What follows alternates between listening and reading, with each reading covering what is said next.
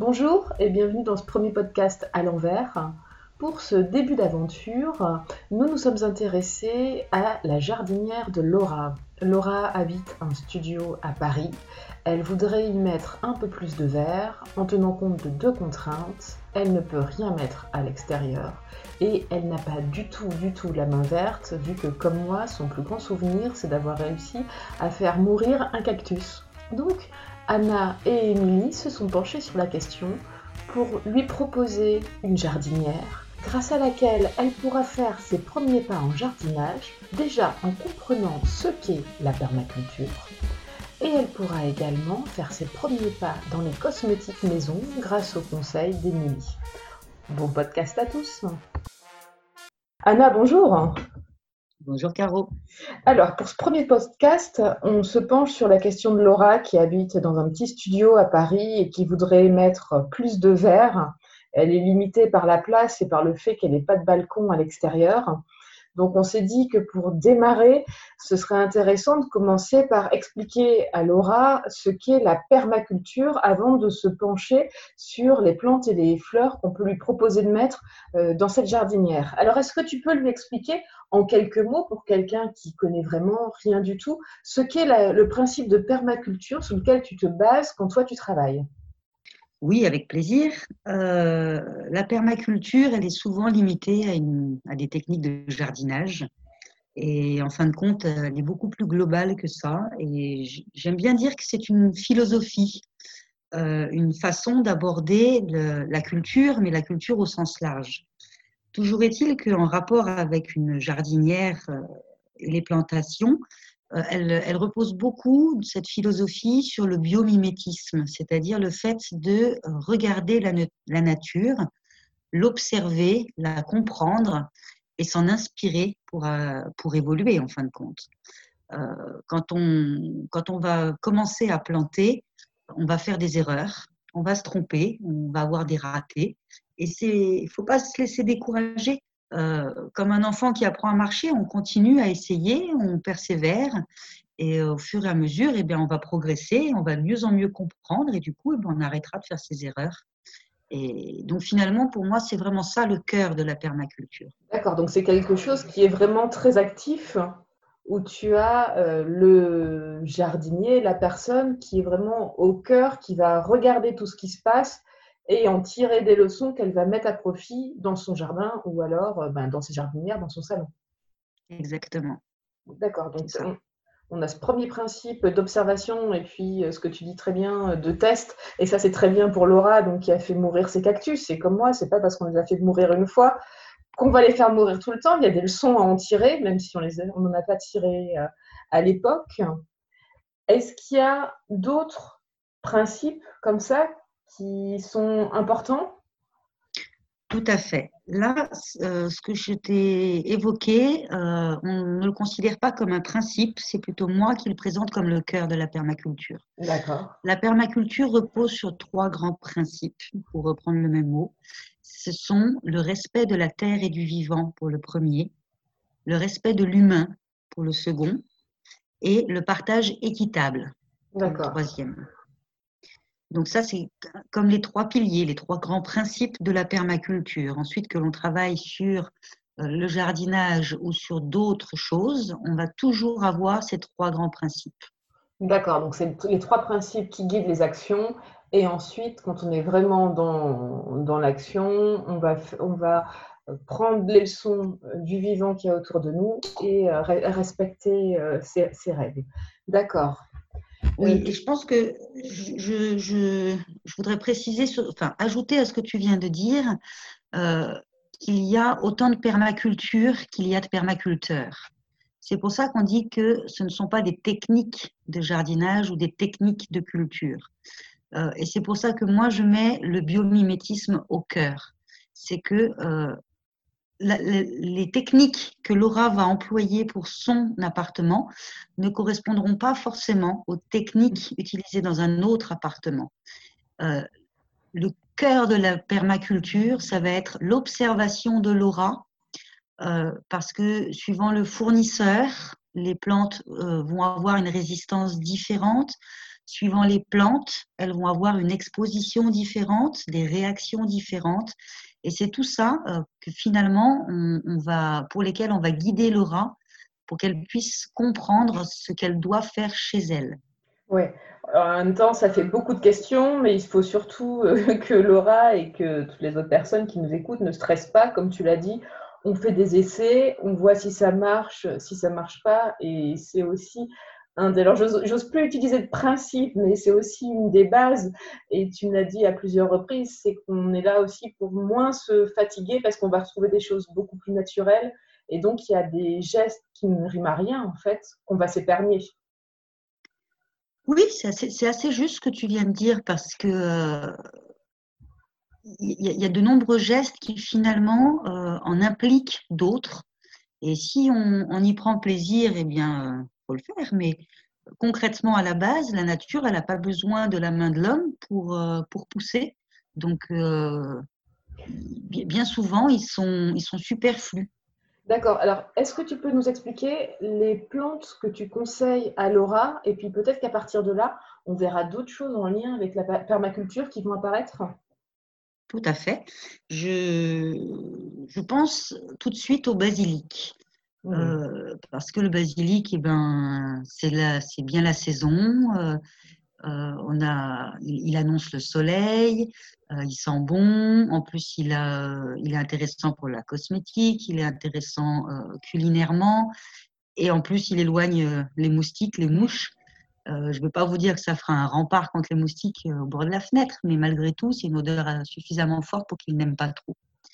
Donc, je pense que le basilic est une bonne plante pour commencer. D'accord. Et avec le basilic, on met quoi d'autre? Avec le basilic, euh, s'associe très bien la tomate, comme dans l'assiette. Euh, cela dit, je pense que euh, si je visualise bien le petit appartement de Laura, il serait peut-être plus judicieux d'avoir deux pots ou plus séparés, éventuellement avec un joli cache-pot autour, ce qui donnera en plus une touche de couleur et qui permettrait de de réguler les, besoins en eau, euh, etc. Et, de finalement, en ayant les pots côte à côte, les plantes pourront quand même être bénéfiques l'une à l'autre. Mais la jardinière, pardon. Côte à côte, les plantes sont bénéfiques les unes aux autres, même si elles ne partagent pas le même pot. Eh bien oui, figure-toi, ça, fait partie de, des recherches actuelles. Euh, pour certaines, elles ont déjà quelques années, pour d'autres, euh, ça continue. Mais euh, les plantes peuvent discuter entre elles, s'informer, se, raconter des histoires, mais surtout des histoires qui ont du sens, parce qu'elles ne sont pas spécialement bavardes non plus. le principe est qu'elles fabriquent des, molécules volatiles qu'on pourrait imager comme des effluves en quelque sorte, parce que nous, nos cinq sens euh, correspondent à, l'odorat. parmi nos cinq sens, il y a l'odorat, mais les plantes, elles en ont d'autres. Et donc, elles ont des, un peu comme des pores de la peau, on appelle ça les stomates sur les feuilles, et elles peuvent euh, faire circuler des informations par des molécules volatiles qui sortent par leurs feuilles d'un côté et qu'une autre plante va recevoir et elle va laisser entrer ces, informations euh, et, elle va s'adapter en fonction du message qui lui aura été transmis. D'accord, donc Laura a intérêt à mettre les plantes euh, quand même les unes à côté des autres pour qu'elles puissent bavarder ensemble. Euh, ça, les unes à côté des autres, ça va plus être pour brouiller les, les insectes, parce que euh, un insecte, il, est un peu comme nous. Hein. Clairement, si je croise un champ de fraises, euh, je suis gourmande. Euh, mes copines, elles sont gourmandes aussi. je, vais bien en prendre quelques-unes en passant, puis je vais donner l'adresse aux copines. Et bah, les insectes, c'est pareil. Quand ils trouvent un mangeur de basilic, s'ils trouvent un basilic quelque part, il y a de fortes chances pour qu'il donne l'adresse à ses amis et, ou sinon qui pondent des œufs pour que ces bébés puissent en profiter. si, le basilic est à côté d'un thym, euh, par exemple, euh, et eh ben le, thym, il va brouiller un peu le, radar de l'insecte qui passe devant la fenêtre. celui qui a atteint le basilic, faut pas déconner, il va pas se faire, tournicoter la tête par le thym à côté. Mais l'insecte qui passe devant la fenêtre, peut-être qu'il ne verra pas le basilic parce qu'il a ce rempart de thym devant lui. D'accord, donc c'est quelque chose qu'on retrouve aussi dans la permaculture, c'est-à-dire qu'au lieu de faire des rangées de tomates ou des rangées de poireaux et des rangées de carottes, on va mélanger les plantes euh, les unes aux autres. Très exactement. D'accord. Dans la ce qu'on n'aura pas par contre, parce que là on propose qu'elles soient en pot euh, pour correspondre aux contraintes de Laura, mais si elles étaient dans la même jardinière, en plus, elles auraient des, pardon, elles auraient des échanges grâce à leurs racines. Mais je vois que tu as lu le livre euh, avec euh, les, fabuleux, euh, les fabuleuses histoires des arbres. La vie secrète des arbres, oui. La vie secrète des arbres pour le titre exact, tout à fait. Mais j'aime bien le transformer avec la fabuleuse histoire parce que je trouve que ça parle, ça parle bien aussi. Bref, le, le fait est qu'effectivement, les, mais ça pourrait être une conversation à part entière, cela dit pour faire très court, les plantes, avec leurs racines souterraines, euh, ont, un peu comme une histoire d'amour avec les champignons. Mais les champignons ne sont pas monogames, ils sont polygames, c'est-à-dire qu'ils vont euh, pénétrer les racines d'une plante, par exemple un fraisier, et les racines d'une autre plante, par exemple un thym. Et pas forcément être seulement fidèle euh, au fraisier ou au thym. Et c'est, on appelle donc les champignons, euh, le, champignon en fin de compte, c'est juste la partie aérienne. Sous la terre, c'est la mycorhize. Et ces mycorhizes, elles euh, permettent la circulation d'informations, mais aussi d'éléments nutritifs, de toute une quantité de choses incroyables. Et tout ça, ça circule d'une plante à l'autre. Et du coup, des informations passent aussi par ce biais-là. On pourrait dire en quelque sorte que les plantes sont calées entre elles par les champignons. D'accord. Et mais je suis sûre que Laura, comme beaucoup de personnes, vont ensuite redécouvrir les jardinières et ne plus du tout les regarder de la même manière. On a cité euh, pour l'instant trois plantes, donc basilic, fraise et thym, que tu proposes d'associer. Est-ce que tu proposes de mettre quelque chose d'autre? Euh, J'ai évoqué aussi la tomate. Pardon, la tomate pour la salade avec le basilic. Mais oui, la tomate et de la tomate cerise. Exactement. Alors pourquoi la tomate cerise?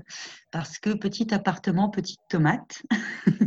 ça, prendra, ça prendra moins de place. Et cela dit, euh, s'ajoute à ce, détail qui n'en est pas des, qui n'en est pas des moindres, euh, qu'elles sont un peu moins gourmandes, mais très productives et qu'elles demandent peu de place. D'accord. Ce qui est tout à fait adapté pour démarrer. Oui, puis elles sont aussi plus résistantes aux maladies, aux, coups de chaud. Et, en plus, ça a l'avantage que si, si, par hasard Laura a des enfants ou qu'elle a des, amis avec des enfants et que avec ma fille j'aime beaucoup jouer à ça, quand elle croque une tomate cerise, il y a souvent des graines qui tombent sur la table ou sur son t-shirt et je lui dis ah ma chérie tu as envie de semer des tomates cerises donc, euh, figurez-vous que toutes ces graines qui sont dans la tomate sont des graines qui peuvent repousser. Et, eh concrètement, la tomate cerise a une capacité à se ressemer absolument incroyable.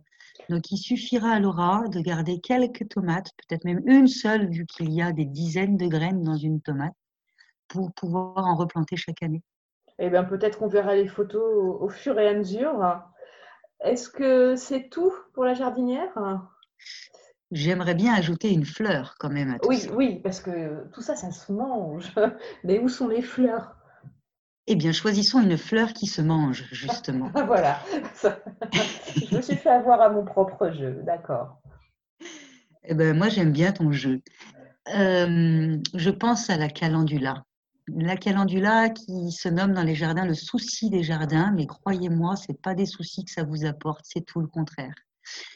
La, calendula euh, est un petit soleil dans, le jardin. Euh, elle, est, elle est celle que j'aime particulièrement, en tout cas, que j'affectionne, c'est la orange, avec juste une rangée de pétales, mais vous trouverez celle qui sera à votre goût pour, euh, pour votre chez vous. Euh, la orange, je la trouve chatoyante. quand je prends une petite fleur, j'arrache tous les pétales et je les dissémine comme ça sur, l'assiette ou dans la salade ou euh, même parfois dans un cocktail, ça peut arriver. En tout cas, c'est joli. C'est pas forcément le plus pratique pour boire, mais ça a son charme. Ou alors, je peux poser la fleur en entier à plein d'endroits différents. Et puis, Émilie vous parlera de recettes cosmétiques parce que la calendula est formidable pour la cosmétique. Ça, fait une jardinière. Pardon, je t'interromps, mais ça fait une jardinière. Rien que d'en parler, on voit tout de suite les couleurs, le vert, le orange, etc. Plus l'odeur entre le thym, le basilic et, la tomate cerise. Ça va être magnifique. Je sens d'ici. Je te laisse reprendre euh, sur ta fleur de calendula. Voilà. Ah, quand mon cœur parle, ça ne s'arrête plus, mais je te remercie de m'avoir interrompu.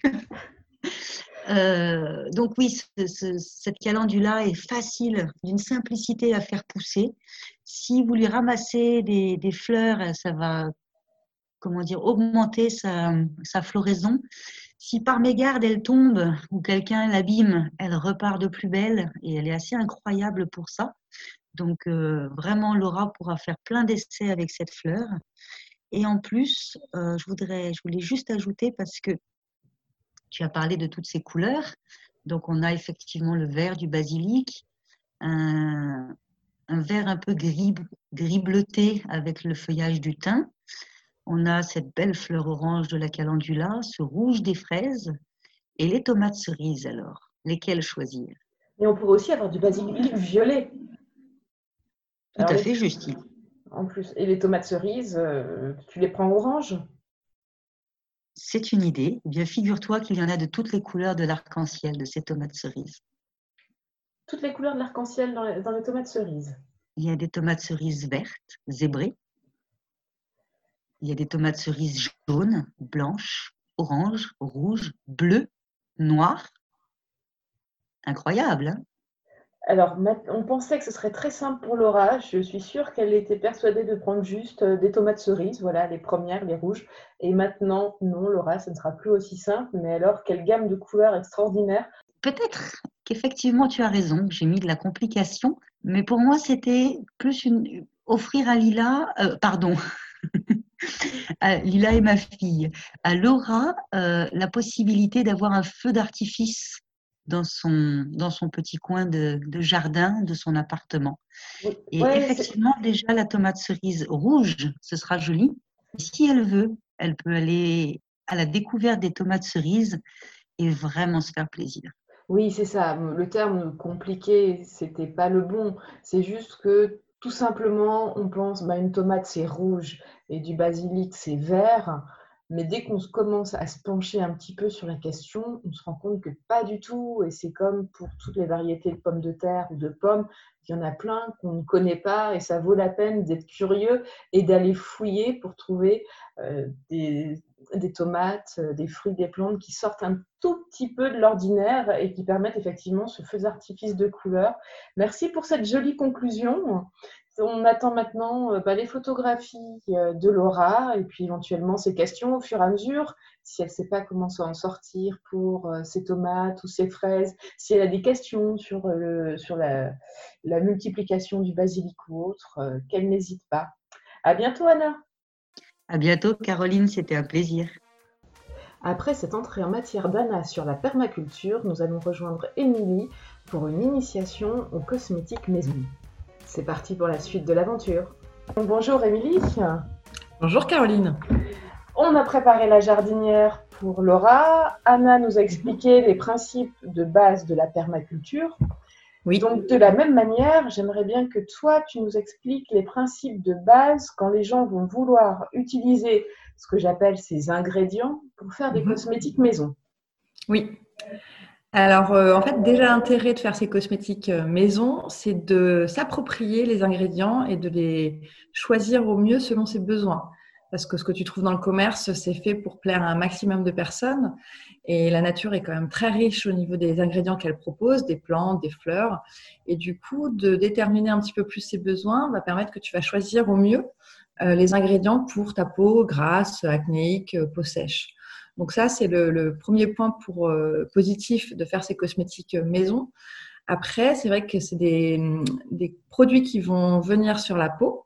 Donc, il y a des certaines règles d'hygiène qu'il faut prendre conscience et qu'il est bon de mettre en place quand on commence à fabriquer ces cosmétiques. C'est-à-dire que ton plan de travail et tous les ustensiles qui vont être en contact avec euh, tes ingrédients, il faut qu'ils soient stérilisés. Donc, euh, j'entends par là que c'est pas obligé de tout faire bouillir. Tu peux pas faire bouillir ton plan de travail. Oui, c'est ça. J'ai commencé à me poser des questions sur ce que j'allais faire de mon plan de travail. Non, mais non, je nettoie un bon coup. voilà, c'est un peu le même principe que là, le gel hydroalcoolique et euh, le, savon euh, pour les mains. C'est un peu le même principe de bien savonner ta paillasse. Après, tu peux passer soit un coup d'alcool à 90, soit du vinaigre blanc. J'ai du vinaigre blanc pur et du coup, c'est ce qui me permet de de désinfecter mes flaconnages euh, à l'intérieur de mon pot, un petit coup de pchit à l'intérieur de mon flacon aussi euh, ou de mon couvercle, et de bien désinfecter ça. Alors pareil, pas avec, pas avec ton vieux torchon pourri, avec un, un essuie-main à usage unique pour le coup. D'accord. Ou alors un torchon que tu que as bien lavé, que tu utilises que pour ça et que tu relaveras après si on ne veut pas aller vers le jetable. Autant être écologique jusqu'au bout et donc prendre un, un torchon mais qu'on a bien euh, nettoyé. D'accord. Exactement. Comme ton, comme ton torchon en fait à confiture, parce que derrière tu vas mettre tes pots en confiture qui vont durer des mois. Là, c'est un peu le même principe. Tu prends un torchon qui est vraiment très très propre, euh, parce que ton cosmétique, même si on ne va pas le garder des mois comme la confiture, il faut ne faire rentrer aucun germe. D'accord. Donc, euh, plan de travail, tout nettoyer au maximum. Et quand on en a parlé un peu avant, tu m'as dit qu'un des facteurs de, de saleté, justement, et de bactéries, c'était l'eau. Oui, alors c'est surtout quand on va avoir euh, des macéravileux ou des choses comme ça, mais dans tous les cas, en effet, euh, là où les bactéries se développent, c'est principalement euh, dans l'eau. Donc c'est vrai de toujours bien sécher tes ustensiles et tes pots ou tes bols que tu vas, dont tu vas te servir pour fabriquer tes cosmétiques. D'accord, donc on a vu l'eau, on a vu l'environnement. Après, au niveau mmh. des ingrédients eux-mêmes, est-ce que tu as des conseils? Par exemple, est-ce que il faut, si on utilise des fleurs à un moment, comme ça va être le cas plus tard avec le souci, est-ce mhm. qu'il vaut mieux avoir acheté des fleurs qui soient bio? Donc, est-ce qu'il y a des conseils pour l'achat et est-ce qu'il y a des conseils après sur la récolte? Alors, le bio, le pas bio, euh, chacun a son idée là-dessus. Moi, je ne suis pas forcément pour absolument tout bio.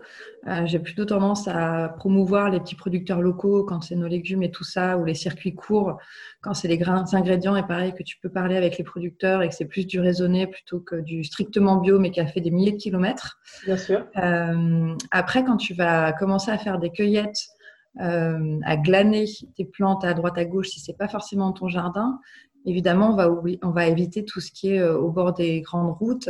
On va préférer euh, tout ce qui est plutôt dans les forêts, par exemple, euh, pour éviter quand même qu'il y ait un maximum, enfin un minimum de molécules polluantes sur ce que tu amènes dans tes cosmétiques. D'accord. Après, il y a un ingrédient quand même que je, que, il y a un ingrédient que je préfère favoriser bio, c'est l'huile végétale l'huile végétale parce que euh, les molécules, en fait, les pesticides ont une structure qui ressemble euh, à, la graisse.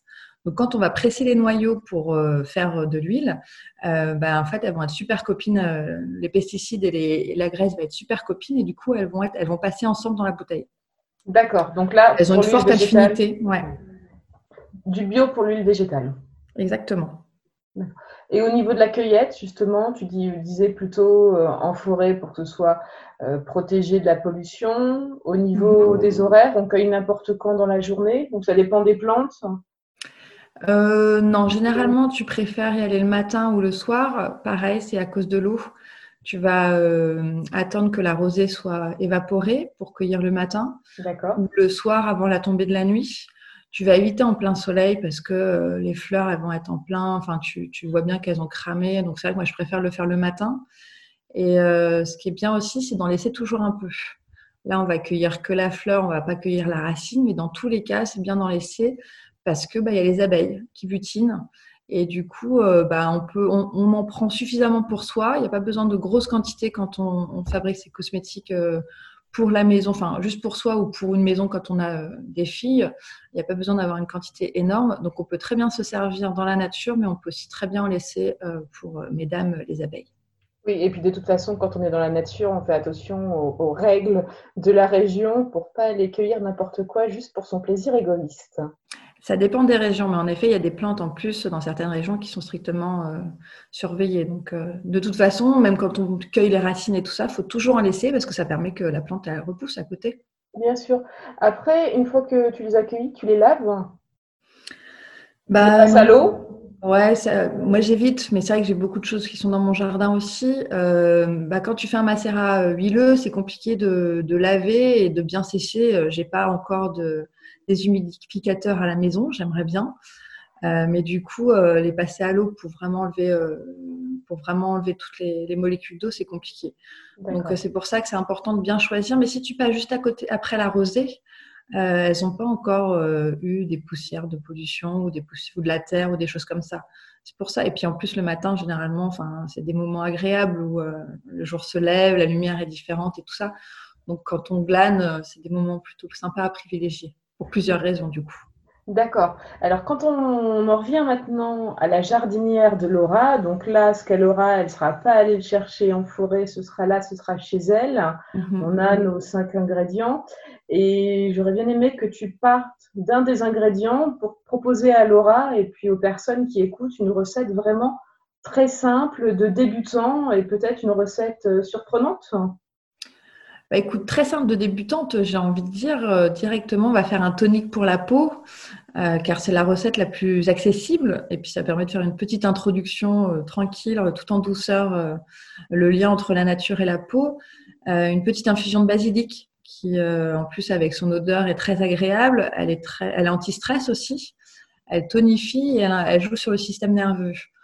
Donc, euh, pour faire euh, la lotion euh, tonique visage qu'on peut utiliser soit le matin, enfin le matin et le soir, c'est de faire frémir de l'eau, d'éteindre après le feu, donc de faire frémir une tasse d'eau dans une casserole, d'éteindre le feu, de prendre une poignée, une petite poignée de, de, feuilles de basilic et de les faire infuser une vingtaine de minutes.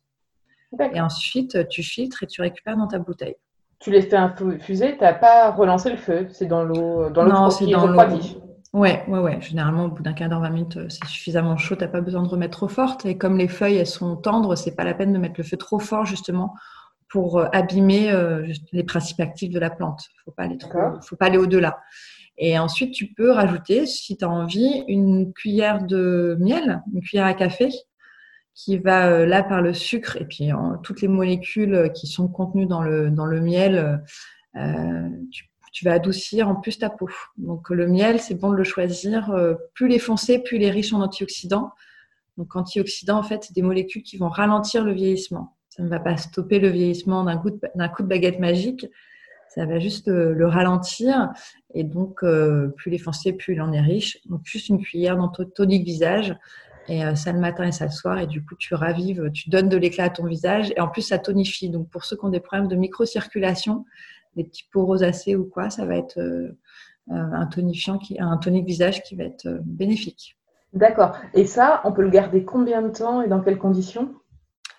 Alors, le mieux, c'est de le garder au frais, une petite semaine. Après, c'est comme quand tu cuisines, en fait, quand tu te mets à faire les cosmétiques naturels, parce que là, on, peut, on pourrait mettre du conservateur.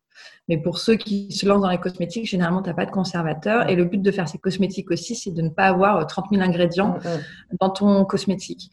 Euh, donc, en fait, c'est comme quand tu cuisines. C'est-à-dire que quand tu as un doute, euh, quand c'est un changement d'aspect, de texture, de couleur, d'odeur, tu jettes. C'est une question de bon sens, en fait. Et de toute façon, et c'est là aussi où les cosmétiques te permettent, enfin les cosmétiques maison te permettent de redévelopper tes sens.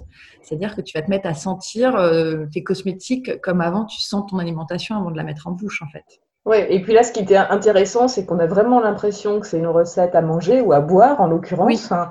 une infusion, une infusion basilique, mais non, en même temps, c'est pour le visage. Ça veut dire que s'il y en a trop, on peut l'utiliser aussi en infusion pour ne pas gâcher et avoir tout utilisé jusqu'au bout, ne rien jeter. Ah bah, de toute façon, euh, le principe aussi de la cosmétique naturelle, c'est de rien jeter, tout se, tout recycle. Et euh, là, en effet, tu as ta, ta, tisane avec en plus ton miel quoi, pour adoucir la gorge. Génial. Bon, bah, moi, je proposerai une recette de cocktail avec du basilic aussi. Comme ça, il y aura la boisson sans alcool et il y aura la boisson avec, alcool. Comme ça, il y en aura pour tous les goûts ou tous les, tous les moments de la journée plutôt. voilà. Si vous voulez vous déstresser avec l'odeur du basilic, il y aura quelque chose. Si vous voulez vous déstresser avec l'alcool, il y aura autre chose. On va associer les deux sans problème. Ça marche. Et ben merci beaucoup Émilie. Ben, merci à toi Caroline. Et je vais essayer la recette et puis on va, on va voir si Laura l'essaye aussi, si d'autres l'essayent. Et ensuite, ben, rendez-vous sur Facebook, sur Instagram pour avoir euh, les photos et puis éventuellement les questions sur cette première recette. À Sans bientôt. problème. À bientôt.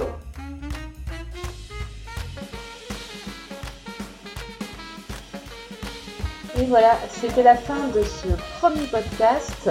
Merci à Émilie, merci à Anna, merci à Stéphane Kartenberg pour la musique The Vendetta. À très bientôt pour notre prochain podcast et surtout bonne plantation. Ciao